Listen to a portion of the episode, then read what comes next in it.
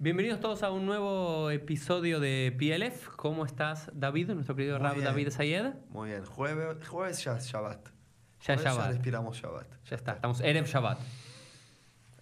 Tírate un poquito para adelante, te dice Elo al micrófono. Elo, ¿cómo estás? Todo bien, todo Lo correcto. acerco. sí. Bueno, en el último episodio ya lo conocen a David. David es un querido Sheliach, un querido enviado de Israel que está acá en, dirigiendo la casa, que es una sinagoga, un centro comunitario muy, muy lindo en el barrio de Belgrano de Buenos Aires. Así que todos los que están acá, vayan, aprovechen. Es Vengan. una persona linda para, para conocer, es una Keilah hermosa para ir y conocer. Eh, y estudiamos un poco, fue como un episodio muy romántico, el episodio número 56. Porque David es romántico. Hay que ver si es romántico con la esposa también. Claro. Vamos a invitar Pero a la esposa. Vamos, vamos Pues, a- mandale, un, mandale un email. un email. Pero es una persona romántica, pero bueno, esa conexión romántica o romantizada, ¿no? Como los romanticismos franceses del siglo XIX de la conexión judía con la tierra de Israel. No una conexión simplemente racional por la tierra, por el poder militar, sino una conexión más espiritual, ¿no? Celestial y terrenal, hablamos un tema. Y ahora vamos a hablar en el episodio 57, vamos a romper con el romanticismo. ¿Viste como las publicidades de qué? De qué me hinchó de- la bola con tanto de, romanticismo. de que hay una marca de, de bebidas eh, gaseosas en Argentina, Paso de los Toros, que no tiene mucha azúcar, era- Qué buen que vine, ok.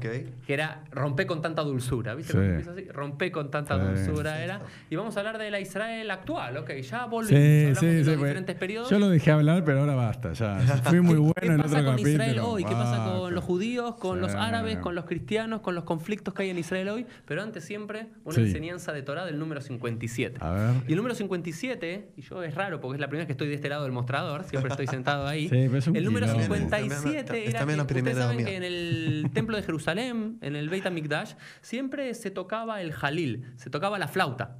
Y cada Sí. día se tocaba otra cantidad de toques de flauta. Y solamente si Pesach, Erev Pesach, Halbe Shabbat, si Pesach Sí. caía en Shabbat, se sumaban los toques de todos los días, más los toques de Mm. Shabbat, más los toques de Pesach. ¿Y cuántos daban? 57. 59. No, 57, 57, estamos en el Ah, me dejo la 57. barba, me pongo sombrero y me hago religioso. Dale. Ya está. Mirá. Y también, conectando con el pueblo judío y la conexión con la tierra de Israel, en Parashat Pinhas, que se nombran todas las familias que eran parte del pueblo de Israel en el desierto, Rashi dice que había 56. Nun Zain, 57 familias que componían al pueblo de Israel que aparecían en Parashat Esa Pinhas. esa es la flauta. La flauta del romanticismo. No, es que el pueblo, que todos, 57 familias, pero pueden sacar una voz armonía, digamos. ¿Ves? Esto es lo que hace un rabino. No tenía idea de estas dos Ah, cosas. Vida hace dos minutos porque sabía que no. Y la juntó, hizo una draya hermosa. Qué Bueno. Parece. David, si yo te preguntase ahora, volvimos a la tierra de Israel, hoy hay 9 millones de personas viviendo en la tierra de Israel, más de 7 millones, 6 millones y medio que son Sí. judíos en la tierra de Israel, como nunca en la historia, realmente nunca hubo tantos judíos en la tierra de Israel, y es el momento que creo que mejor estamos. ¿no? Porque siempre decimos la época de David y demás. Ahora yo realmente creo que estamos muchísimo mejor, mejor, que mucho la época de David. La tecnología, el ocio, el poder económico, las innovaciones. mejor. Israel, de un pantano, ¿sí? de una tierra árida, creó En 71 años. en 71, y un poco antes, ¿no? porque el sionismo ya sentó las bases ¿no? desde Es comienzos del siglo... inexplicable, Inexplicable, ¿se dice? Inexplicable. Pero bueno, tratemos de explicar lo inexplicable. Si vos tendrías que decir cuáles son en tu mente los grandes conflictos y desafíos que tiene Israel hoy, ¿cuáles serían, David? Wow, muchos, primero. Como Este rabino nunca te contesta con Sí. en general. Empezá, te voy, a, No. te voy a nombrar. ¿Sabes cómo? La problema es como así. Tenemos. A ver, un poquito conflictos- para adelante, para tenemos unos conflictos dentro de nosotros como judíos. Ok. A ver. Después tenemos conflictos con lo- que no son judíos. Claro. Como, como no, no, ten- no, no, no tenemos, como no tenemos suficiente dentro de nosotros, tenemos también de afuera de nosotros. Como Vamos dice, con lo- los conflictos que tenemos por yo fuera. te voy a dar títulos. Porque, Dale, título de diario. porque yo estoy viviendo mucho los conflictos. Eh, en Israel yo trabajé antes que vine acá para aclarar. eh, no trabajé como rabino, por eso estoy muy conectado con el título Shaliach. Es la verdad el motivo que estoy acá. Eh, sí era director eh, de educación de Bene Akiva en Israel. Es un- una turma enorme de 60.000 chicos y yo trabajaba por todo Es el un país. movimiento juvenil de la Sí. ortodoxia Sí, moderna. informal, Informal. totalmente informal, que creemos que eh, la independencia tienen que tener los chicos y que manejen y que se equivoquen y que, y que hagan todo. Y mm, lo que nos eh, lo que ocupé mucho en eso es las conexiones con los movimientos informal de izquierda, digamos. No religiosa. Bene Akiva es más religiosa, sionista, más de derecha, más, eh, eh, más digamos, eh, tradicional, pero sí también moderna a la vez. Y nos juntamos mucho de todos niveles, de los líderes hasta los más pe- niños, entre los movimientos que son opuestos de nosotros. Y vamos- Laicos, y vamos- de izquierda. Eso, vamos a nombrar en qué. Laicos, sí. Izquierda, como más sociales y menos capitalistas, sí. Eh, más que el, el, eh, el valor más importante es como, eh, seguramente es la igualdad y los derechos humanos. Lo Sedek llaman. Hebrati, con, con, obviamente que lo tenemos, pero tenemos algunas cosas más que completan el, el, eh, el- la ideología, ¿sí? Seguimos con eh, forma de vivir, forma social y no, o sea, forma... No creo que habían más de dos cosas que estábamos de acuerdo. Bueno, así lo resumimos. Datu Medina, religión, ¿cómo se dice? Religión y, Religión y Estado. y Estado. Si tienen que estar juntos, Sí, separados. Bueno, pero ¿y a dónde va, David? Este podcast no te voy a dejar hablar Dale. tanto. Dale, ¿a dónde ¿A vas? dónde vas? Vamos, rápido. Entonces, Ya la, vos sos israelí, te pones a hablar dos horas. Nombramos, dale. nombramos todos los conflictos. yo, yo, yo quiero que... ¿Cuál es la anécdota? Dale, la anécdota El de sí- qué. ¿A dónde vamos? Dale, claro. es ¿Cómo- la Necude, ¿a dónde seguimos? vamos? ¿A Dale. ¿Cómo seguimos? Hablas muy largo por ser israelí, ¿no? No, no, no, no, ¿No redondea. sabía que a los israelíes les gusta hablar? Ah, sí. No, no, pero Hablan rápido, pero mucho, Ah, muchísimo. sí. Hablan Bueno, más dale. que hablan rápido. Bueno, entonces, ¿a dónde vamos? Parece, dónde a veces vamos? parece que no, tiene- no tenemos ni futuro juntos. Eh, o que estamos por separarnos a dos pueblos. Y mm, acá, acá a mí me gustaría enfocar el qué es un mahloket, una discusión o un, ¿cómo se traduce mahloket? Una discusión, un conflicto. debate.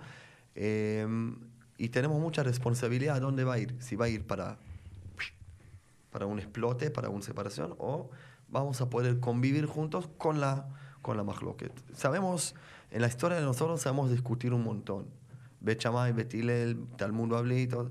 Como tenemos que aprender de nosotros, de la historia de nosotros, saben también a discutir.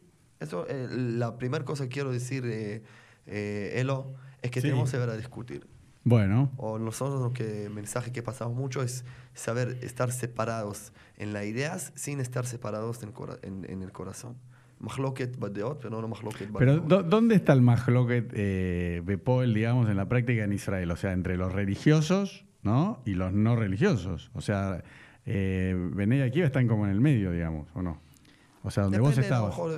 No, pero digo, yo digo, la, la gran discusión en Israel es decir, hay ¿cuántos, eh, ¿cuántos son los religiosos en Israel más o menos? Son un ya millón. 20%. 20%. Pero, o sea, El mundo 5%, jaredí. un millón, incluido el un mundo millón jaredí. más o menos. O sea, Bueno, en Israel. el Entonces vos tenés discusión un es millón de... es la imagen de Israel. No, no, no, pero para mí siempre la discusión en Israel es, hay un millón de religiosos que no hacen la tzabá, ¿estamos de acuerdo?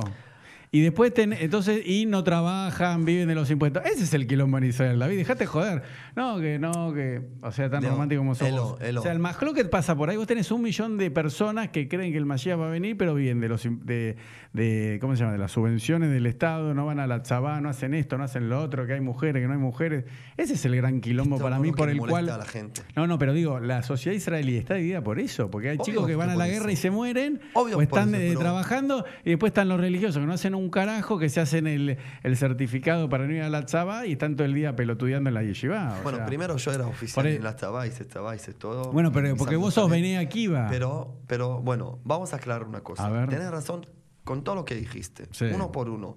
Esos son los, eh, en hebreo se dice el eh, a- ¿sí? O Los medios. Los medios, pero hay que ver en los raíces. El raíz de la discusión A entre ver. religiosos y laicos en Israel es cuál va a ser el identidad del, del Estado Nuevo de Israel. Sí. Bueno, ¿y qué pasa hoy en día? Que cuando empezamos la historia teníamos tantos problemas de, para Que no sobrevivir. nos ocupamos de que eso. sobrevivirse, recibir Sí. un millones de judíos Sí. de todo el mundo, construir la economía. Y ahora llegó el tiempo para, de verdad, los que ignoramos 70 años, es cómo va a ser el imagen, cómo va a ser el Estado de Israel, si va a ser, digamos, la contradicción, si hay una contradicción entre el judaísmo y la democracia. Bueno, pero el Estado de. Israel tiene que ser laico. Acá ya lo hablamos con Uri. Si no, sería un ayatola. Si vos dejás un rabino ortodoxo que eh, dirige a Israel, ¿vos sabés lo que es el ayatola? Los ayatolas Sí, iraníes. Sería así Israel. Hay sería totalmente auto- pobre. Israel tiene que ser eh, Gracias laico. que tiene no manejan los rabinos al Estado. Por eso, pero lo digo, lo digo, lo digo en serio. Pero, ¿cuál, cuál es tu enfoque entre, a ver, vos venís de un background observante, religioso, ortodoxo, pero a la vez tenés sensibilidad y tenés contacto con el mundo laico Obvio. y una apertura hacia eso. Vos, vamos, vamos, yo voy a hacer títulos y te Dale, tiro mejor. para tirar, más Perfecto. así. Datu Medina. Estado y religión. ¿Cómo es tu visión de lo que tiene que ser Israel? La tuya, la tuya particular, no Vnei Akiva, no Mía, la tuya, mía, David. totalmente mía. Vamos a dar un ejemplo. Hok, Hoka Shabbat. La ley O- sobre Shabbat. O la ley sobre Pesach, el Hametz. Ustedes saben que en el, en el eh, Sefer HaJukim, el libro del- de las leyes de Israel, Mm. no se puede vender Hametz en Pesach. No es que no se puede comer. Si alguien hace en su cocina, no hay por, no, hay- no, no, no somos eh, Mm. Pero un negocio, iranistas. aunque sea de un no pero judío, no puede un vender negocio Hametz no en puede, Pesach. como Sí. puede venir la policía, hacer una denuncia, llevarlo preso porque vendió Dale. pan. Si yo me gusta esta ley o no me gusta esta ley. Claro. Bueno, ¿cuál es la respuesta? No me gusta para nada. Claro.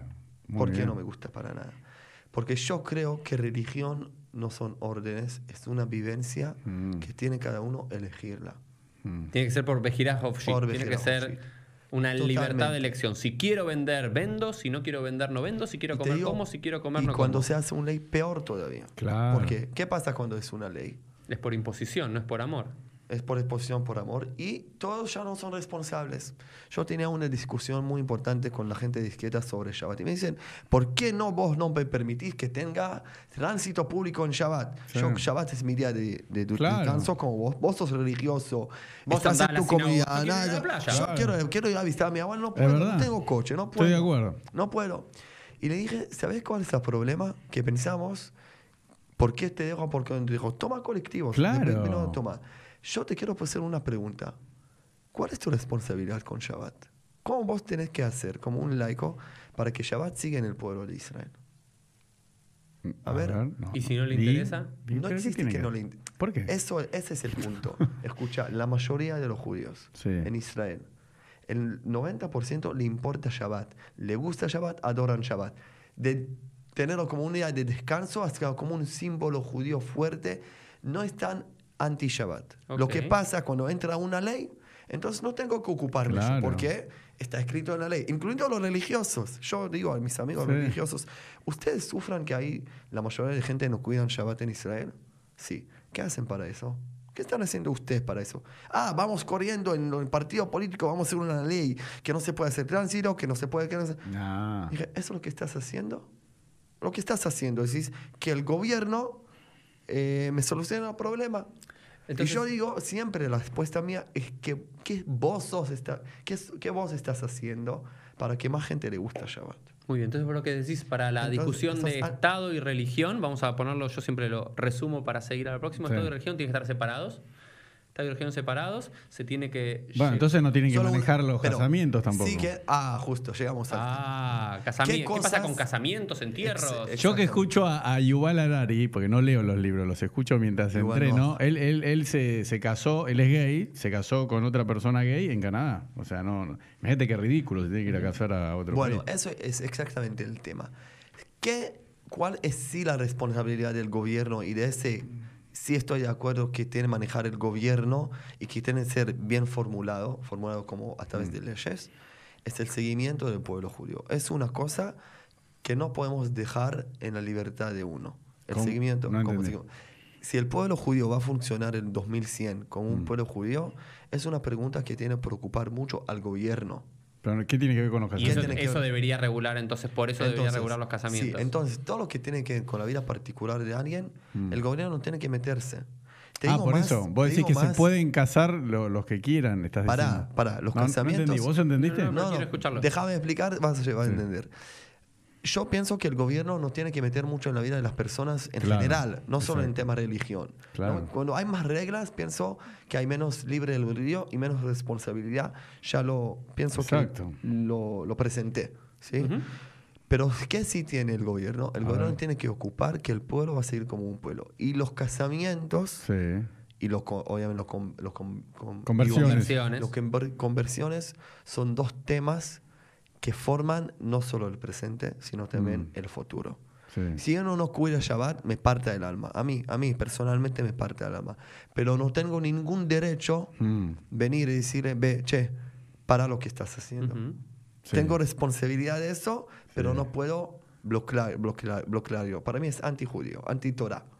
Pero que el pueblo judío va a seguir ser pueblo judío. Y de esto Medinat Israel no es solo un país democrático, es un país judío democrático, como está declarado en la Declaración de la Independencia. Sí. El Estado tiene que ocupar que el futuro va a ser judío. Y para que el futuro va a ser judío, tenemos que ordenar los casamientos. Ahora, ¿Tenemos qué? los casamientos, ¿Qué tienen que hacer? No entendimos. ¿qué tienen que hacer? Es tener... Es tener Pero que la- sean, eh, lo manejen los. Que tienen que los tener registros. No, eso seguro, Como pero. tenía la registro, iglesia. Pero el registro, pero ortodoxo- No, no, no, no solo de forma civil, que si son casados o no, sino son casados para seguir formar el pueblo judío. Porque Pero hay una contradicción, porque para termi- hacer. termino no, esto, pero escucha algo, no, ya me cansaste, escúchame. Te dejé hablar todo un podcast, te, te escuché Una 45 frase minutos. más. El podcast es mío, la casa es bueno, mío, digo lo que yo quiero. Escúchame algo. Sí, señor. No, pues te la pasaste hablando. Si para hacer aliada a Israel tenés que tener uno de los cuatro abuelos judíos. ¿Estamos de acuerdo? Que era lo que, lo que hacían los nazis con, con, con los judíos. Entonces, es una, con- a mí me parece una, ¿entendés lo que te digo? Es una contradicción, porque para los casamientos, ¿entendés lo que te quiero Obvio decir? que es contradicción. Entonces, por eso te digo, Porque podés hacer aliá, te reciben como descendiente de judío, pero para no, los, para los exacto. ojos del rabinato o el ortodoxo de Israel que regula las conversiones, que regula los casamientos, no sos judío. claro. Es exactamente la exposición del conflicto, lo que Exacto. nombraste recién. De un lado, el ley, el Claro. ley civil dice, todo lo que tiene abuelo judío puede subir a Israel, no dice que es judío. No, es Claro. de otro lado, la Rabanut, que es una mano, es un brazo Sí. del gobierno, no es algo Sí. independientemente, que fundó antes del gobierno, pero es una parte del gobierno, dice, ¿quién, quién, quién autoriza a los rabinos? El gobierno, ¿sí? Dice, como judío es alguien que se nació a una mamá judía o se convirtió al judaísmo en una forma eh, eh, ortodoxa. Ortodoxa. Bueno, ahora, acá está todo el, todo el, todo el- la bomba. Pero, a ver, yo te Claro. voy a decir, vamos. Ahora, Sí, ahora para, para decir. Para mí el casamiento, y Mm. eso quizás un conflicto que sí tenemos que poner de acuerdo todos, todos los corrientes, que un casamiento de uno, a pesar que es su amor, que es su familia, no es un acto particular. Cuando yo me caso con mi Mm. mujer, ¿sí?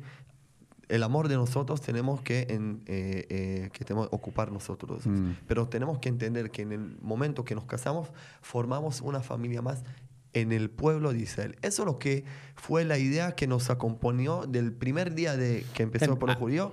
Y eso, Mm. espera, eso tiene que tener cada uno, cada uno muy presente. No sos una persona particular. Naciste judío, perdón, permiso, no fue mi culpa, no sos una persona particular. Y como no sos una persona particular, tenés que ocupar de tu futuro. Y ahora, cada cambio, y yo, e- esa es mi idea, bueno, para el conflicto. Y en eso, y digo, ¿qué hago, qué hago yo para, para que el conflicto siga? Porque lo que voy a decir ahora es como quedar afuera. Para que, un, para que hacer cualquier cambio en la conversación, en la forma de quién es judío, si se puede hacer, si no se puede hacer, no soy rabino de esta forma, tienen que ser de acuerdo de los rabanut con el gobierno. Cada vez que alguien va, y, y esto, eso lo digo de los dos lados, si los rabinos van a enforzar El para bajar la mano, van a bajar la mano de los, digamos, de lo más de los laicos, de los, Mm. eh, de los eh, eh, más partidos que son eh, anti, anti todo esto, van a enforzar para enforzarlo, perdimos. Si los laicos van a sacar una ley, van a aprovechar un momento que tienen la mayoría del gobierno para sacar una ley que judíos cualquier cosa eh, que Sí, da, pero- vamos a perder. Ok, David, yo te pero digo algo, decir David, pará, pero- déjame un segundo. Sí. Dos cosas, uno te digo. Ahí es donde eh, eh, elaboramos el primer conflicto que es laicos frente a ortodoxos y este segundo conflicto tiene que ver no con laicos ortodoxos sino con la libertad religiosa judía, Claro. por decirlo, intrajudía, ¿Qué dentro, significa esto, libertad judía? ent- entra? digamos, dentro de las diferentes corrientes judías que hay, ortodoxos, conservadores, reformistas y todo, dentro del Estado de Israel.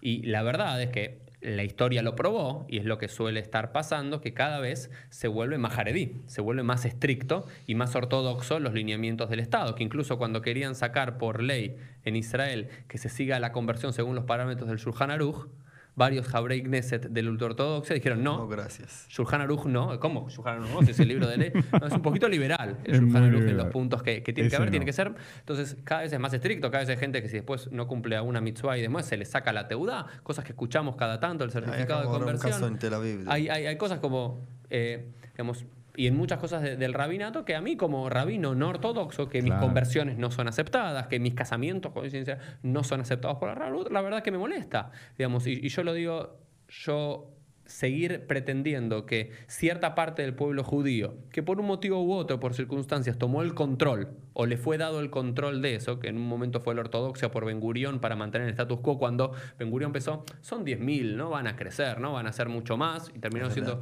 muchos más. Era, y la era verdad, mucho menos de 10.000, pero bueno. bueno, Creo, el, el número... este- Ah, y bajo el Shibot. Sí, bajo De- el 10.000 Yeshivot. 10.000 eran en 10.000, total la si población. le hacemos sí. una extensión del ejército no va a pasar nada porque no es mucho, no son cientos de Claro. mil. Entonces, es algo que es uno de los grandes conflictos porque digo, pará, yo soy muy judío, me siento totalmente judío, me pongo los tefilín todas las mañanas, respeto Shabbat y yo considero que cuando hago un, un, un giur, una conversión, lo hago al pie alajá, lo hago según la alajá, pero hay un rabino ortodoxo que por algún motivo decidió desconocerme. Y yo cuando voy a hablar con rabinos ortodoxos, yo te lo digo en público, no voy a decir nombres, me dicen, Uri, ¿vos qué haces para los pasos? Hago esto, esto y esto y demás.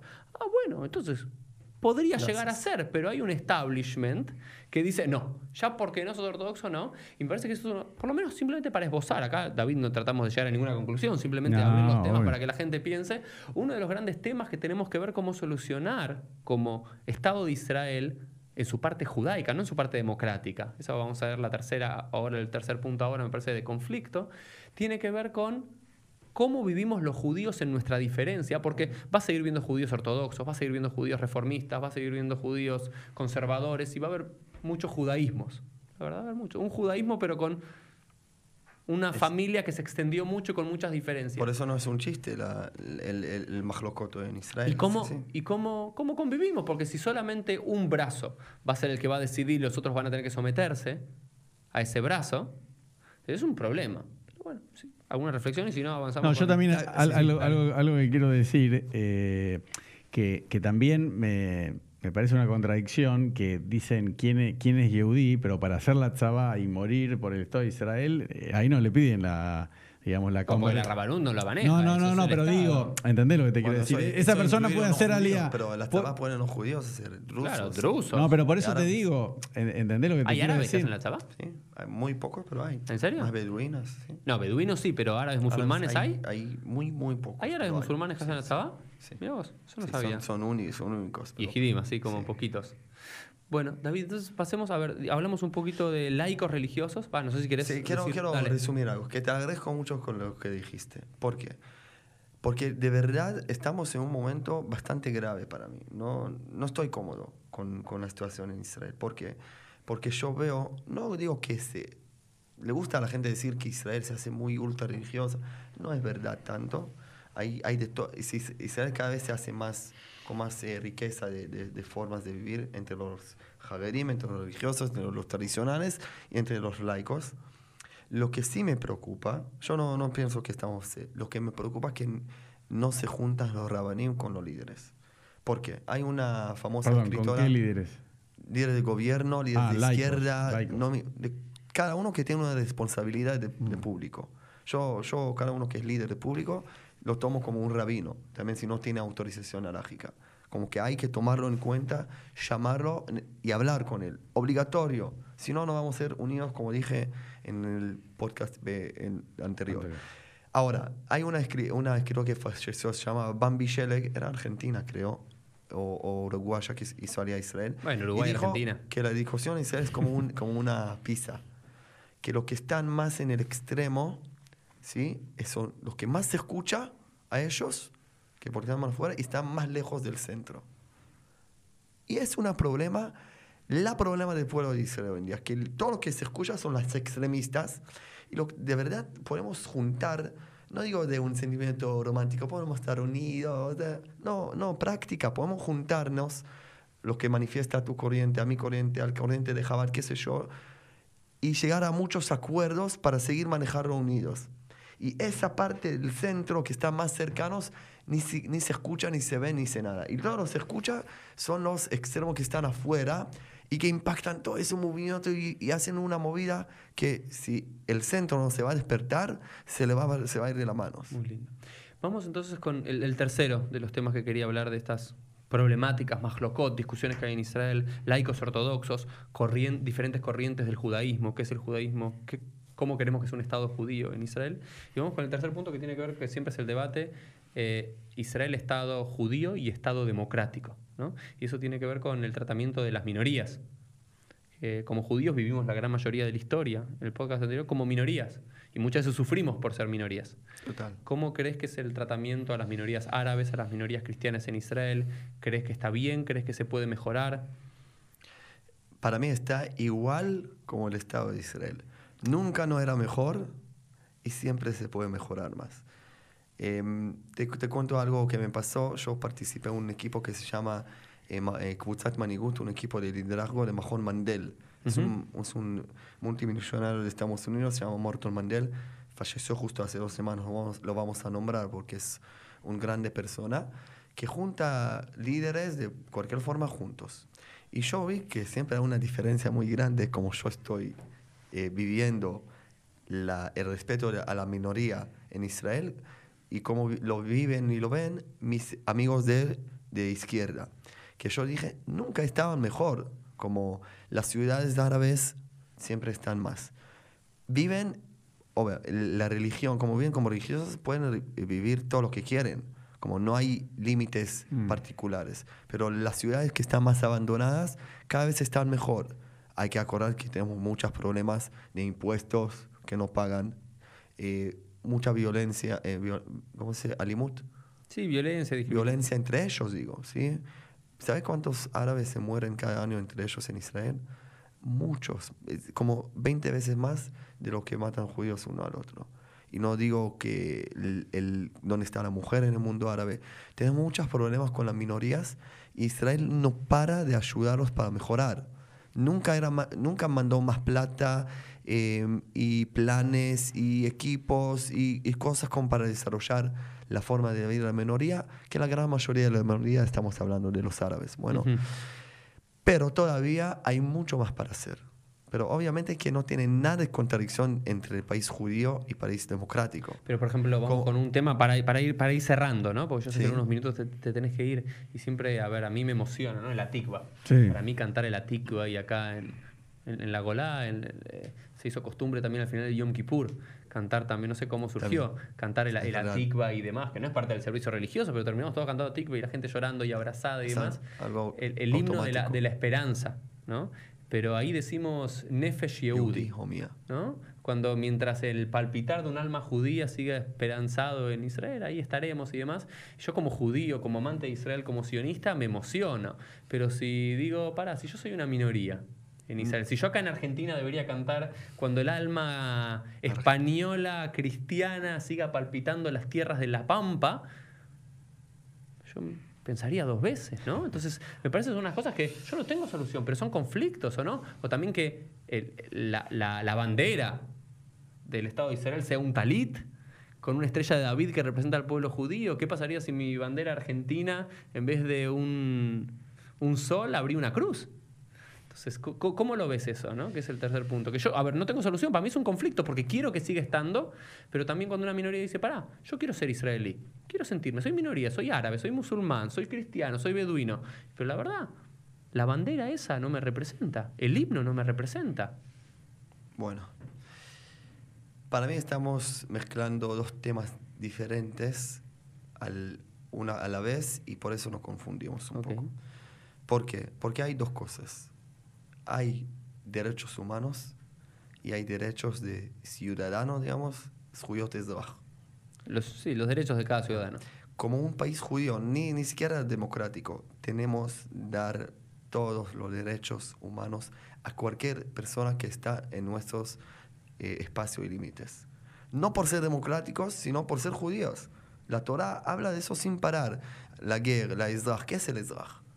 para que está la guerra de toma, la hermana, los pobres, las minorías, todos son iguales. La igualdad en el judaísmo, de punto de vista de derechos, cero diferencia a través, como los jueces son gente que no me quieren panim, no lo no nos impne dal, traducirlo por favor, porque bueno, Que los jueces no tienen que Sobornos. so- aceptar sobornos ni ser influenciados por la riqueza. ¿por qué? Que a. Mishpat es lo mismo, porque el juicio es para Hashem. El juicio de como, Dios. ojo, a Hashem no le gusta cuando no, no tenés la igualdad. O sea que vos decís que a nivel Entonces, a legal nivel debería legal, haber igualdad absoluta entre Tipo, judíos, si me dice, musulmán, un árabe no puede trabajar en alguna empresa, para mí es algo antijudío, no solo antidemocrático.